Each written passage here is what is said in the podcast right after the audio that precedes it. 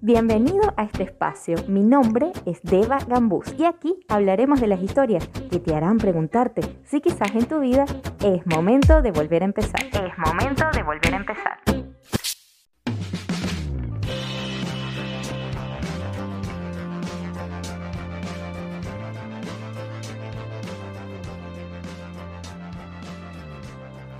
Hola, hola, feliz día, un nuevo episodio más de Es Momento de Volver a Empezar. Creo que el 37, 38, 35, 6, ah, no me acuerdo.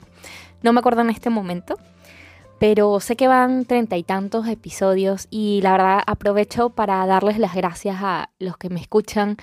Me sorprende haber llegado tan lejos de estar grabando para ustedes todavía y de haber grabado ya treinta y tantos episodios. Para mí es todo un récord y me encanta, la verdad es que es algo que disfruto un montón. Eh, se siente la buena vibra y se siente que de alguna forma alguno que otro mensaje llega y que la gente se conecta con eso. Y a mí me encanta porque me sirve también como para drenar y para soltar. Justo el día de hoy les traigo una reflexión. A veces vengo con consejos, como tips, como herramientas que pueden ayudar a la gente a algo. A veces simplemente vengo a contarles mi vida y utilizo este podcast como mi diario personal. Y hay veces como hoy que vengo a dejar reflexiones de cosas que pasan por mi mente y como que me dejan un rato pensando y digo, a ver, a compartirla con la gente que me escucha, a ver cómo la ven ellos, a ver si piensan igual que yo, a ver si les dan otra perspectiva, no sé. Ahí se las dejo. El episodio de hoy se llama La gente es un monstruo. Suena controversial. Y aquí, para los que no han leído el nombre, la gente está entre comillas. Yo me imagino a la gente, cuando las personas se refieren a la gente, eh, yo me la imagino como si fuera una masa, una masa, como una acumulación de, no sé, de caritas, como con ceño fruncido, como con ojos de juicio, como apuntándote, como algo multitudinario, ¿no? Un montón de gente, un montón de personas, un montón de caritas allí, ¿no? Así más o menos lo visualizo yo.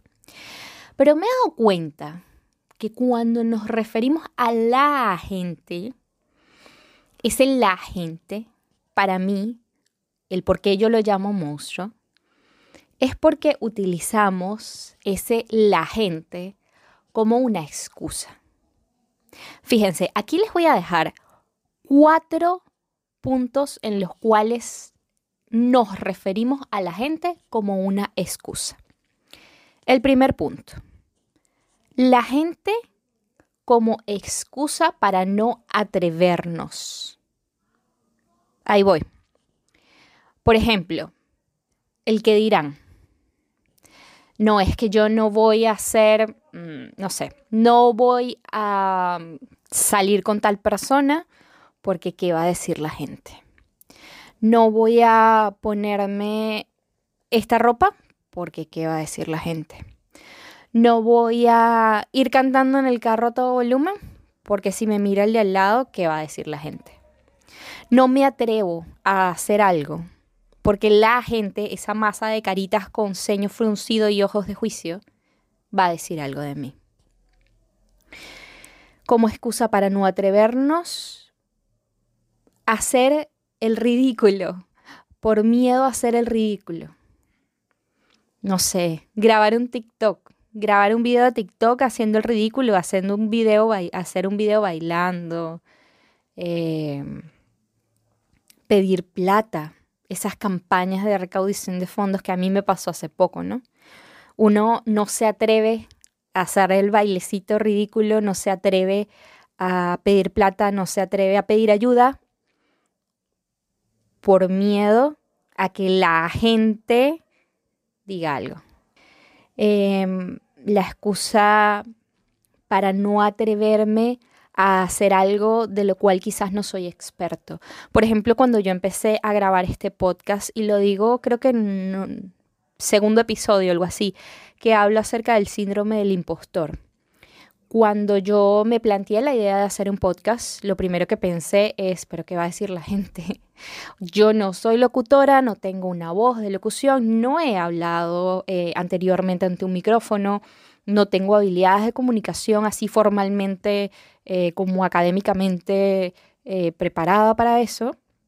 Entonces, ¿qué van a decir? Que me volví loca, que ahora, no sé, del yoga salté para allá, que del contabilidad salté para allá, o sea, ¿qué le pasó a esta, no? Entonces es una excusa para no atreverme a hacer algo que no he hecho antes y en lo cual quizás no soy experto, es algo que hago por primera vez, pero utilizo a la gente para no atreverme. Excusa para no atreverme a salir del closet. Y aquí salir del closet siempre está asociado al tema de la sexualidad. Pero yo asocio el salir del closet como a revelar tu verdadera personalidad en muchas cosas, ¿no? Si es con respecto a un tema de sexualidad, genial, pero también puede ser gente que no sale del closet, por ejemplo, salir del closet espiritual, que de hecho se va a volver uno de los episodios que les voy a grabar en una oportunidad porque ya lo tengo por ahí preparado, salir del closet espiritual. Y desde que yo, por ejemplo, me entregué a todo este mundo holístico, que ya lo vengo trabajando de alguna manera desde el yoga, em, no fue algo que era como 100% aceptado para el mundo en el cual yo me desenvolvía en ese momento. Recuerden que yo vengo de una carrera ah, como contador, trabajando en el mundo corporativo, trabajando en el mundo financiero y un poquito salir de ese closet espiritual y decir, ¿sabes qué? Realmente este no es mi mundo. A mí me conecta más el mundo espiritual, los mantras, los chakras, la energía, el, no sé, hacer yoga, meditar, eh, hablar ahora de procesos emocionales, de ansiedades, depresiones, de conectar con un niño interno, de creencias limitantes, de etcétera, todo un mundo que está detrás de esto holístico, esotérico, místico. Eso para mí, salir de ese closet espiritual era, ¿qué va a decir la gente si uno hace eso? ¿Qué va a decir la gente si tú dejas tu trabajo y de repente te dedicas a emprender? En un principio siempre como que te va a juzgar un poco, ¿no? Dejar el trabajo, la como la regularidad de tu sueldo. Entonces la gente no se atreve a dar ese paso a salir del closet de una religión, por ejemplo, que quizás, no sé, gente que se transforma de una religión católica, por ejemplo, al cristianismo, a los testigos de Jehová, al budismo, que cambia esa religión. Entonces es como raro. No, se atreven a, a, hablar abiertamente, porque ¿qué va a decir la gente? Eh, las personas que no se atreven a salir de un matrimonio disfuncional, donde no se sienten bien, donde ya el amor se acabó, donde los problemas son más grandes que los momentos de felicidad. Y no se atreven porque la sociedad, porque la familia, porque la iglesia incluso dice que eso está mal, porque si me salgo de alguna de esas cosas, eh, salgo de la aceptación social en cierta forma. Empiezo a defraudar a, la, mi familia, a la gente que me rodea. Entonces como que me quedo en mi zona de confort y no me atrevo. No me atrevo a dejar eso y utilizo a la gente como una excusa para no atreverme a eso. Por ejemplo, volviendo a lo de salir de closet a nivel también laboral, yo recuerdo que cuando yo trabajaba de nuevo en este mundo corporativo y en ese mundo de oficina, yo recuerdo que yo quería mucho encajar, pero llegó un momento en el cual yo sabía que eso ya no era mi mundo, yo sabía que yo había descubierto un mundo en otra parte, en este mundo espiritual, y ya el mundo corporativo no era un sitio donde yo encajaba pero como de alguna forma no me atrevía, porque qué va a decir la gente, yo trataba de encajar allí sí o sí, sabiendo que no quería, sabiendo que no encajaba, yo trataba de encajar y, yo trataba de demostrar que las cosas que yo hacía mal no era porque yo fuese bruta, o sea, porque me, me, me cuestionaba mucho el por qué de alguna manera no logro hacer las cosas bien o no logro resaltar o no logro avanzar aquí en lo que hago. Y, yo decía, no, pero es que yo no soy bruta, yo entiendo, yo, yo quiero hacer esto, yo lo voy a hacer mejor, yo lo voy a, eh, le voy a dar otra perspectiva, pero la verdad era que yo no quería estar allí.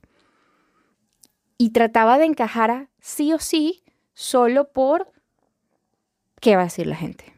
Por no atreverme a decir, ¿sabes qué? Es que esto no es lo mío. Me costó mucho llegar al momento de decir, esto no es lo mío y sentirme cómoda con la decisión sin miedo a lo que la gente me iba a decir de vuelta. Pero bueno, entonces ese primer punto es uso a la gente como la excusa para no atreverme a hacer algo. Yo creo que aquí hay que dejar claro un punto bien importante. Lo que los otros piensen de ti es su realidad. Nadie ha vivido en tus zapatos ni ha pasado exactamente por tu experiencia para darte un juicio acerca de cómo deberías vivir tu vida. Si uno no se atreve a hacer algo porque la gente va a hablar, va a decir, el que dirá, el miedo al ridículo, el apuntarme, va a decir que yo soy un impostor, decir que como dejo mi trabajo, eh, como dejo mi matrimonio, como, no sé, cambio mi sexualidad. Estoy utilizando a la gente como una excusa. Y ahí también dejo claro, y es mi experiencia, que para atreverse hay que ser valientes. Para decir esto no es lo mío, hay que ser valiente. Para no tenerle miedo al ridículo, hay que ser valiente. Para hacer bailecitos tontos y hacer videos y salir en vivo y pedir plata y dejar tu matrimonio, hay que ser valientes. Sé que no es algo sencillo, pero no deberíamos usar la gente como una excusa para no hacer. Entonces, bueno, ese es el primer punto. Segundo punto, la gente como una excusa para quejarnos. Es que la gente se es desconsiderada. Es que la gente como que no piensa. La gente no se da cuenta la gente, ¿no? Esa masa. No sabemos si la gente es una persona, dos personas, tres personas, cinco personas, un grupo de veinte. Para mí es una masita, con ojitos mirándote. Y utilizamos esa excusa para aprovechar y quejarnos. A la gente, ¿cómo se le ocurre botar la basura aquí? Está mal dejar la basura tirada, no es que la gente es mala. O sea, nadie, nadie va a hacer las cosas como tú nadie va a hacer las cosas como uno y eso no es ni bueno ni malo. Simplemente somos diferentes. Yo no puedo esperar que la gente haga las cosas como yo las quiero hacer. Entonces yo no voy a utilizar a la gente como una excusa para descargarme en quejas y pretender que la gente deje de ser desconsiderada. O sea, yo no lo haría de esa manera y me parece que si la gente lo hace así, la gente es desconsiderada. Punto número tres. La gente, cuando digo la gente, cada vez que digo la gente, imagínense que lo hago entrecomillando la gente. La gente es la excusa para imponer nuestros puntos de vista. Y este va bastante relacionado con el anterior. Es que si la gente entendiera, ¿sabes? Porque uno quiere que la gente entienda lo que uno está pensando. Por ejemplo, yo en el caso que hago yoga, y, no sé, hago ejercicios o trato de tener una vida saludable, yo pudiera ir por el mundo diciendo es que la gente debería, odio la palabra debería, paréntesis aquí, no existe para mí la palabra debería porque no hay un deber ser como tal. Que todos vamos amoldando ese deber ser a lo que para uno es correcto o no. Pero bueno, si la gente entendiera que hacer ejercicios, que hacer yoga, que tener una vida saludable en líneas generales y comer sano es beneficioso para su cuerpo y su espíritu y su mente, la gente lo haría más. Entonces la gente debería hacer eso. Si la gente entendiera, la gente lo haría. Pero la verdad es que la gente no tiene por qué entender, ni debe entender. Nadie debe o por ejemplo, esta gente que va evangelizando en su religión, ¿no? Y quieren convertirte a su religión de alguna manera. Si la gente entendiera que, no sé, que hay un cielo y hay un infierno, o si la gente entendiera que va a ser castigado por Dios o si la gente entendiera. No, esa es tu realidad. Yo no tengo que entenderla y yo no tengo por qué llevarte a ti. O sea, yo te puedo contar lo que a mí me funciona y decirte a mí me hace bien. Si tú lo quieres compartir y lo quieres hacer, genial. Pero la gente no tiene por qué entender y compartir y hacer exactamente lo que yo hago. A mí me funciona y punto. A ti a lo mejor te funciona otra cosa. Yo no voy a usar a la gente como una excusa para imponer mi punto de vista como si mi punto de vista fuese el único, el verdadero, el correcto. Yo creo que hay que tener muy claro que todas las personas tienen sus tiempos, sus procesos, sus propias condiciones mentales, sus traumas, sus miedos. Y eso determina la personalidad de cada quien. Y este es un ejemplo que yo también doy a veces hablando. Yo digo, si alguien a mí me hubiese hablado del yoga hace 20 años atrás, yo me hubiese reído. O hubiese dicho, ay, qué chévere, sí, un ejercicio para estirarse o algo que, no sé, te da bienestar, pero bien, yo no lo hubiese practicado en ese momento porque en ese momento mi vida era otra. Y yo no estaba buscando ese despertar espiritual y no lo sentía, para mí ese no era mi momento. Entonces, hubiese podido llegar alguien a venderme el yoga como algo buenísimo y yo no, o sea, me hubiese entrado por un oído y me hubiese salido por el otro. Porque no era mi tiempo. No era el proceso que estaba viviendo. Llegó mi momento, llegó mi tiempo, lo conocí y ojo, como el yoga miles de cosas en mi día a día, que hoy en día entiendo, que hoy en día veo, pero porque llegó mi tiempo llegó mi momento. No porque alguien más me impuso un punto de vista en un momento donde yo no lo tenía claro, donde para mí no era, no sé, mi forma de vivir. Entonces yo no puedo decir eso de que la gente no entiende o la gente debería, porque la gente, pues, la gente, la gente entre comillas, la gente no es inconsciente o la gente no es descuidada o desconsiderada, como decía en el punto anterior. Cada quien está en su tiempo, cada quien está en su proceso, cada quien está viviendo bajo sus propios parámetros, con sus propios miedos, con la forma en cómo fue criado, en el ambiente en el que se desenvuelve, sus creencias limitantes, sus paradigmas, sus experiencias pasadas, su relación con su familia. O sea, imagínate cada cantidad de cosas que te puede afectar para formar tu personalidad. Entonces tú no puedes pretender que la gente piense como tú. Y por último, cuarto punto, la gente es una excusa de mi ego. Porque usamos a la gente para vender una imagen nuestra, ¿no? Un poco atado a esto de qué va a decir la gente, pero qué va a decir la gente de quién soy yo. Por ejemplo, si algún día no me levanto temprano, me levanto a las 10 de la mañana, a las 11 de la mañana, y digo, ¿cómo voy a decir que me paro tarde la gente va a decir que soy floja. La gente va a decir que soy floja. Si yo no arreglo mi casa, la gente va a decir que soy desordenada. Si yo no llego a tiempo, la gente va a pensar que yo soy impuntual. Y yo no soy impuntual. Y yo no soy desordenada. Y yo no soy floja. ¿Sabes? Es una identificación con un personaje, es una identificación con un ego, es una identificación con una manera de ser muy arraigada y utilizo a la gente que seguramente la gente ni está pensando en eso, ¿sabes? O sea, por ejemplo, y, lo hablaba también en, el episodio de la semana pasada acerca de que yo a veces me tenía que arreglar era para mí, no para demostrarlo, pero era mi ego queriendo decir, yo arreglo mi casa para, para que la gente vea que yo no soy desordenada. Y a lo mejor la gente ni pendiente, ni cuenta se dio. No está pendiente de eso. Pero mi ego dice que es que yo no la gente no puede pensar que yo soy desordenada. La gente no puede pensar que yo soy impuntual. La gente no puede pensar que yo soy floja. Pero es una identificación con un ego. O sea, ¿qué importa si la gente en algún momento piensa que soy floja?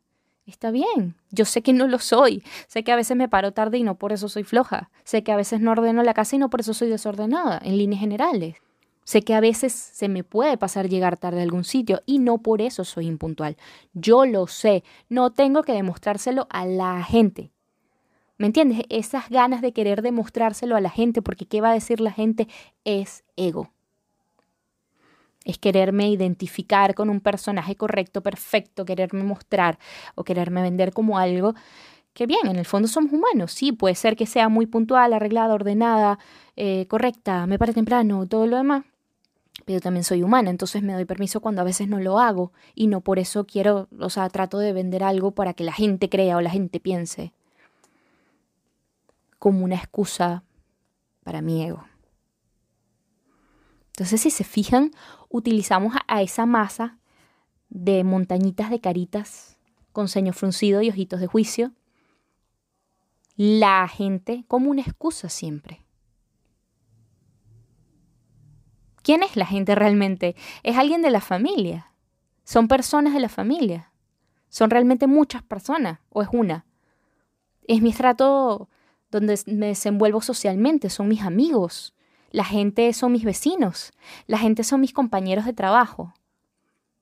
La gente es quien me ve en redes sociales. ¿Quién es la gente? ¿A qué le tengo miedo? ¿O, quién me apunta? ¿Quién me enjuicia?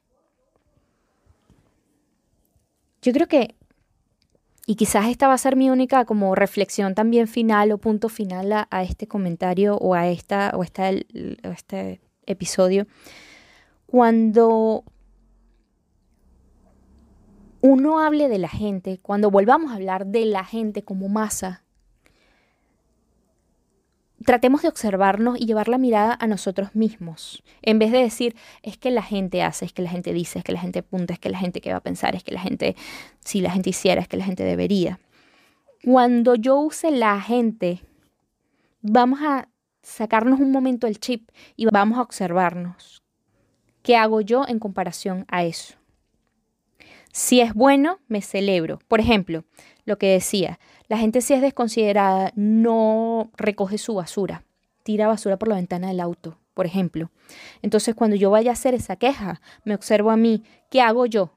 En vez, antes de hablar y decir, es que la gente si es desconsiderada, digo, ¿qué hago yo? Yo no lo hago. Si es bueno para mí, que no lo hago, me celebro. Punto. No me comparo con la gente. Si digo, yo también lo hago y es malo, me corrijo yo, no a la gente, yo. Y no me comparo. Cuando utiliza a la gente para no atreverme como una excusa, voy a decir, ¿quién me juzga? ¿Quién me juzga más que yo mismo? Porque si de alguna forma pienso que la gente cree eso, es porque yo mismo lo pienso. Si por ejemplo con el tema de este último del ego, si yo creo que alguien que se para a las 10 de la mañana es una persona floja, yo tengo esa creencia, voy a pensar que el resto de las personas también la tiene y yo me juzgo porque voy a decir, si yo me paro a las 10, la gente va a decir que yo soy una floja, sí, pero es porque yo tengo esa creencia en mi cabeza. Y por ahí no me atrevo a hacer un montón de cosas. Entonces, vamos a dejar de compararnos, vamos a dejar de meter a la gente como una excusa para no hacer, para no decir, para no atreverme, para imponer mi punto de vista, para quejarme. La gente como monstruo es una creación mía. Vamos a dejar de meter a la gente en nuestro día a día, en nuestra vida. Vamos a vivir nosotros como para nosotros funcione, como a nosotros se nos haga bien, como nos sintamos bien, como lo consideremos correcto para nosotros mismos. Hmm. Reflexión cortita de este domingo. Domingo si me escuchas al momento de estar grabando este episodio, al momento en el que sale. Y si no, reflexión del día en el que me escuches. Em, cuéntame, ¿qué opinas tú de la gente? ¿Cómo te refieres tú a la gente? ¿Cómo ves a la gente? ¿La ves como un juicio, como si te enjuician, como si te ven?